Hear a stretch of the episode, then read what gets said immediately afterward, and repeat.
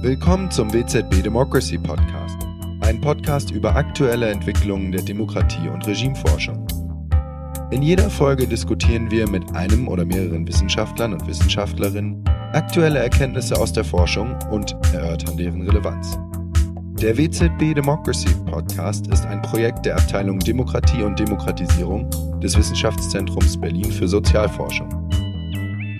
In today's episode of the WZB Democracy Podcast, we will discuss various examples of corona crisis re responses and their negative effects on academic freedom. But everything is a bit different today. For one, as you probably have noticed by now, this episode is in English. Second, we have turned the tables this time and your usual host, Elias Saliba, is being questioned about his work on COVID restrictions and academic freedom by me, Benjamin Schürmann. Can I still introduce you though, Benjamin? Of course, if you want. Just for the habit, let's do it. Benjamin is a research fellow at the WZB's research unit on democracy and democratization since 2017. His research interests are political communication, public opinion, political participation, and populist attitudes. He is also editing and managing the WZB Democracy blog, which hopefully most of you have already come across. And if not, please do so. Welcome to the WZB Democracy Podcast, Benjamin. Thanks, Elias. Nice to be here. But now let me take over and introduce you. Elias is a research fellow at the WZB's Research Unit Democracy and Democratization and the Global Public Policy Institute, a Berlin-based think tank. His research interests are authoritarian learning during the so-called Arab Spring, human rights and democratization in the Middle East and North Africa, and measuring academic freedom as well. Uh, welcome on your podcast here, Elias. Yeah, thanks for having me. Nice to have turned the tables. Let me start. Together with an international team of researchers at various universities, you have developed an academic freedom index that measures country scores of academic freedom. Can you tell us about that? How do you measure academic freedom, Elias? Of course, I'm happy to do that. Well, first of all, I want to highlight that, as you said, this is a project uh, which involved a lot of researchers from various countries and institutions. And uh, let me take this opportunity to also name them. First of all, we collaborated with VDEM, the Varieties of Democracy project, which probably a lot of the listeners will know. Um, it's based at the University of Gothenburg in Sweden and uh, they are publishing the largest data set on democracy on a yearly basis. Then furthermore, we've worked with uh, people at the Constitutions Project at the University of Chicago when we were coding academic freedom provisions in constitutions all over the world. We've also worked very closely with uh, the Friedrich Alexander University as one of the project leaders has a professorship there, Katrin Kinzelbach. And furthermore, we've worked with the NGO Scholars at Risk, um, which is a leading NGO that has been working on academic freedom issues and helping scholars at risk. Basically, the Academic Freedom Index is a collaborative project of all of these institutions. Um, maybe some words on global trends in the Academic Freedom Index data. What we can see in the data basically is that around 80% of the world's population still lives in countries that somehow restrict academic freedom, which means, on the other hand, that only 20% of the population live in countries where they can actually freely practice academic freedom and that respect academic freedom. Furthermore, we see a quite a high correlation between uh, democracies. So if we take uh, VDEM's democracy score, if we look at electoral democracies or uh, full democracies, these are mainly uh, the countries that also have a high respect of academic freedom. And if we look towards the countries that are heavily restricting academic freedom and violating it, the freedom of scholars and students, those are first and foremost uh, the countries that VDEM classifies as autocracies or authoritarian regimes um, or electoral autocracies, as they name them. Um, so there's lots in the data and I invite everyone to have a look. The data is also time series data, which means it's not just a snapshot of today's status of academic freedom, although that is maybe what's a bit more prominent in the public debates.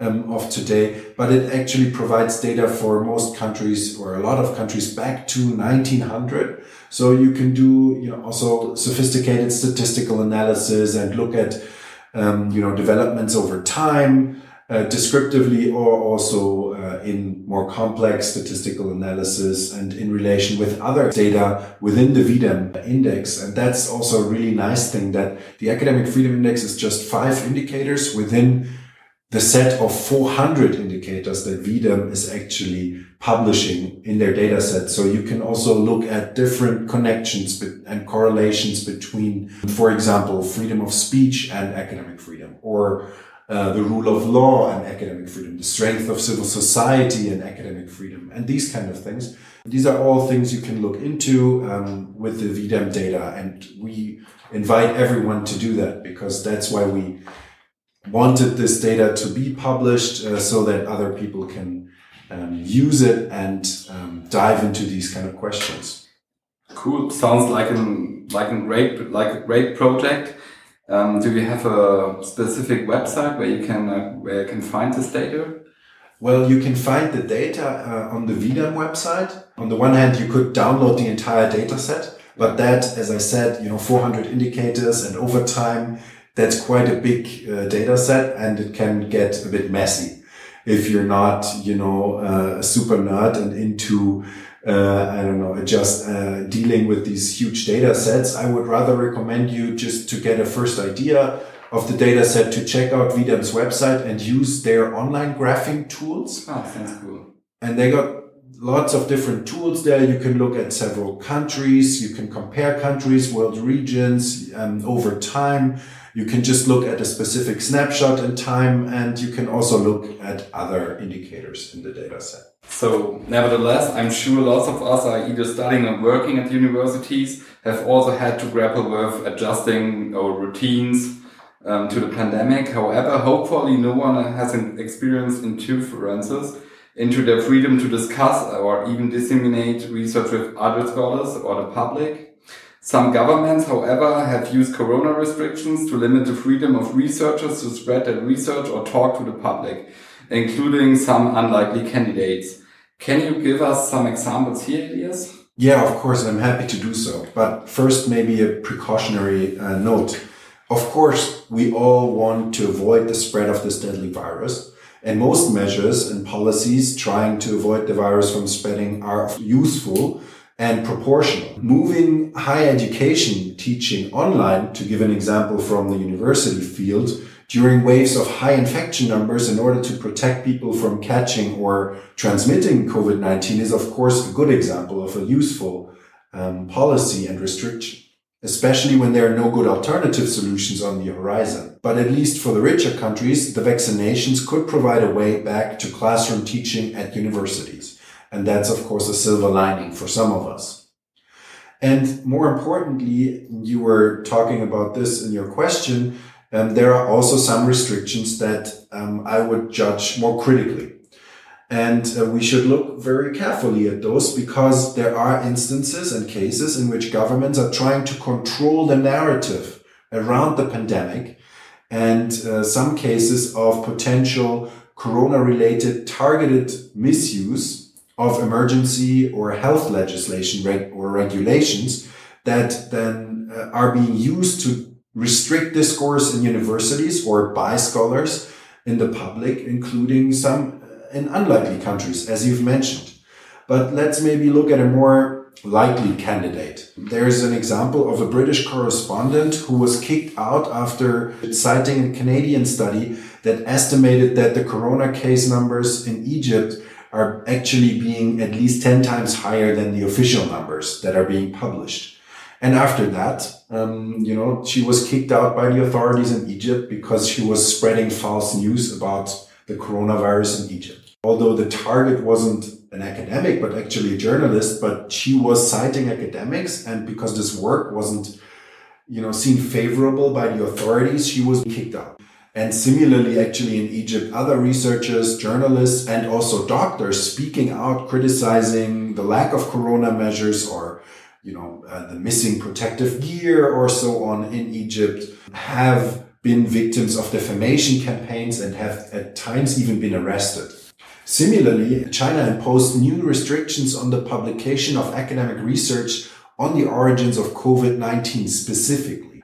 Notices were published by several universities that all academic papers on COVID-19 would be subject to extra vetting by the Ministry of Science and Technology before publication. Just imagine if you would conduct research in whatever discipline on COVID-19, you would have to pass a vetting by your ministry of research and education before it can get even submitted for publication or before you can talk about this and discuss this with colleagues internationally. That's, of course, you know, amounts to censorship. That's really, yeah, hard to imagine from, from our point of view. But maybe do you have some other examples from, from Western countries maybe? Yeah, um, and now it gets interesting. Let's talk about the unlikely candidates maybe from the outset. In Switzerland, a country in which academic freedom is largely guaranteed and respected, um, a few weeks ago, actually, the a parliamentary petition by the um, Committee of Economy of the Swiss National Parliament requested that only the president of the scientific task force that was set up to consult the government on anti-corona measures can speak publicly about the measures. This is, of course, a politically motivated move by interest groups within parliament to mute critical voices from the scientific community, I would say. And this has also been discussed as an attempt to silence critical expert voices and an attack on academic freedom by some researchers and colleagues in Switzerland. Another example uh, from a democracy would be the US. Actually, the US has been classifying health ministry meetings as a new standard now. And that's really the first time in history, in the history of the US, that meetings of the health ministry have been classified. So the minutes are not publicized. Who attends those meetings meetings is not publicized. So it's simply much harder to get to those kind of informations. And it's of course also less transparent for the public. And scientists and medical professionals must be free to share their knowledge and recommendations, um, even when it puts pressure on governments, because this is actually not only part of academic freedom, but also will enrich our discourses around the right measures that we should take. So that's why, you know, I would say some of these restrictions, even in democracies, are a threat to academic freedom and also to public discourse at large. So freedom of speech seems to be a problem in authoritarian authoritarian countries like China, but also in Western countries like even in Europe and Switzerland or or the US. But are there any other dimensions of academic freedom that are also targeted with similar restrictions during the pandemic? Yeah, um, that's a really good question, actually. Um, the freedom to teach and research is, I would argue, also at risk. So in addition to the kind of uh, freedom to disseminate your research and to disseminate your expertise and your expert judgment to the public or at international conferences, that's the one that we've already discussed. The freedom to teach and research is increasingly vulnerable due to the practice of online surveillance in university teaching and scientific conferences, for example. In China, for instance, new restrictive regulations for researchers on participation in online conferences and meetings with international partners were introduced the last year. These included a preemptive registration process, so again, a vetting process for each event with the university authorities and can thus deny every participation by a Chinese scholar that is participating in such an event.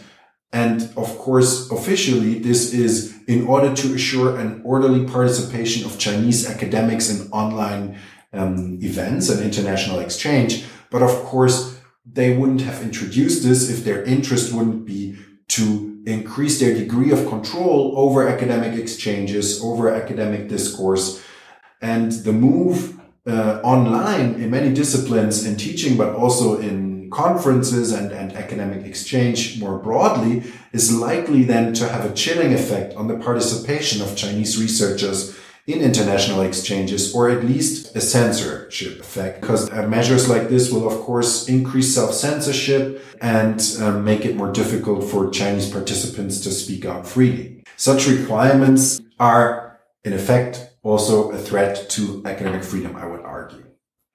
In another country, Georgia, a new law has been introduced making the recording of online university lectures mandatory for universities. This has led to a lot of criticism by Georgian scholars who fear that the recordings could be accessed with the intention of controlling the protected classroom discussions. Some fear that self-censorship in teaching and by students debating in the classrooms themselves will increase as a result, and this can lead to um, also diminishing academic freedom. But beyond the recording and the control of teaching and conferences online, there is also another issue that impairs academic freedom in online teaching.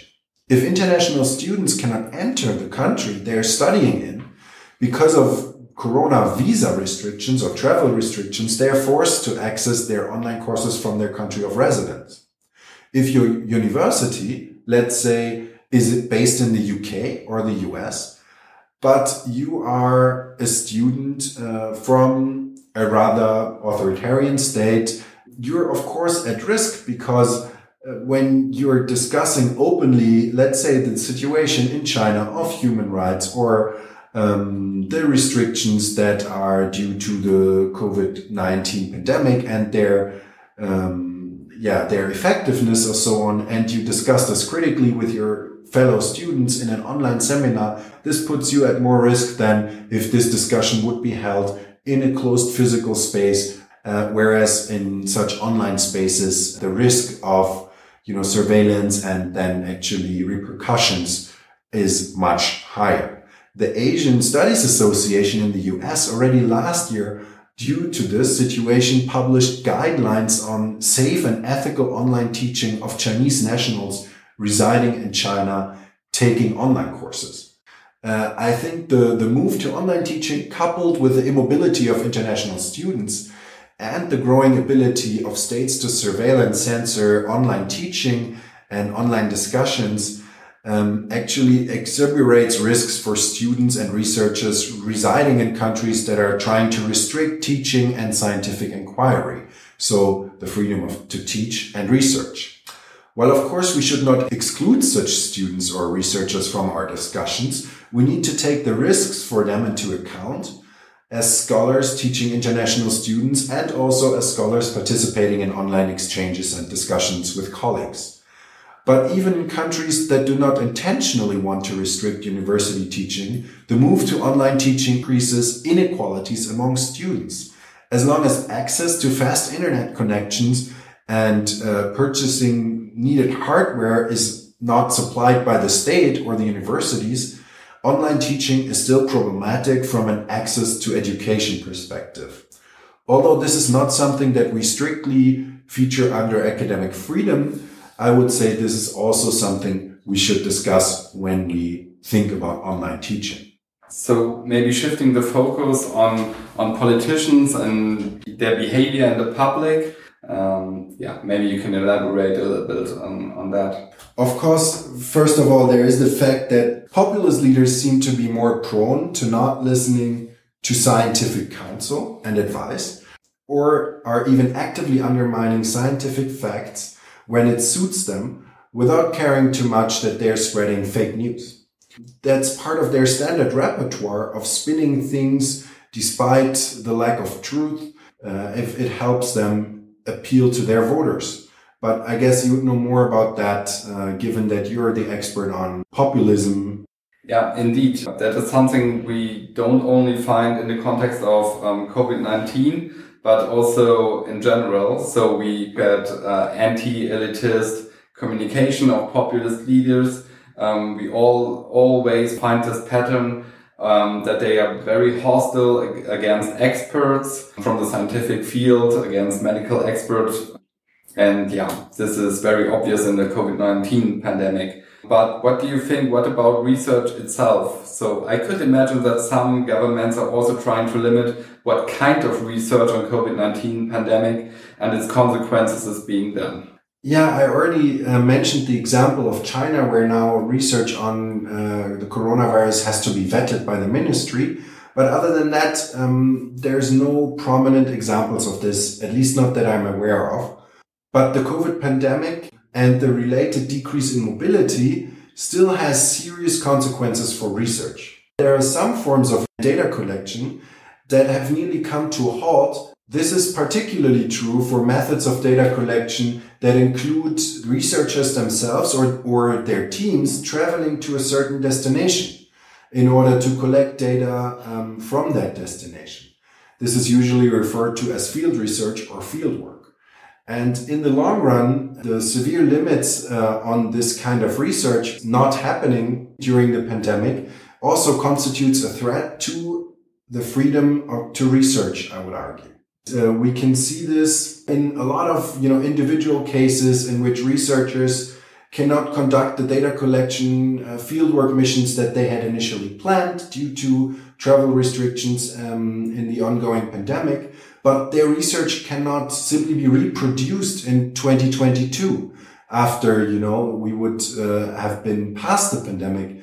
Because imagine you're a sociologist or ethnographer who does research on the Belarusian protest movement and cannot travel there during the protests. They can only go there afterwards. Maybe, you know, some of the leaders are already in exile or arrested, so they won't have the same um, people that they could talk to. They can't observe the protests themselves because they are not uh, that regular anymore. So that's how the travel restrictions can actually also um, negatively impact the research that we can as scholars conduct um, and the data collection that we can actually uh, do on the ground. And as I said, many scholars, you know, and students had to change their entire research projects, their data collection methods um, due to these disruption in travel. And this is likely going to have negative consequences, not just for the scientific debates, but actually also for, for wider debates in the business world, in politics and in society, because these kind of um, data collection and the research that then comes out of it also informs our debates in businesses, in politics, and in our wider society. And thus the consequences uh, are uh, likely going to be also felt outside of the scientific community the COVID-19 pandemic entered Europe 18 months ago. So what have institutions done to improve the situation of, of um, single researchers? So is there any institutional things that have already happened yeah, to help researchers that they could conduct their field research? Yeah, I'm actually not sure. For one, you know, of course, if vaccines are more widely available and the risk groups uh, have been taken care of and have received their shots, I would argue, you know, researchers and students that are participating in in-person learning and teaching, but especially researchers that are uh, usually uh, conducting fieldwork based research for which they have to travel and for which they have to engage with other people um, should be prioritized in vaccination campaigns. That's one thing the government can do.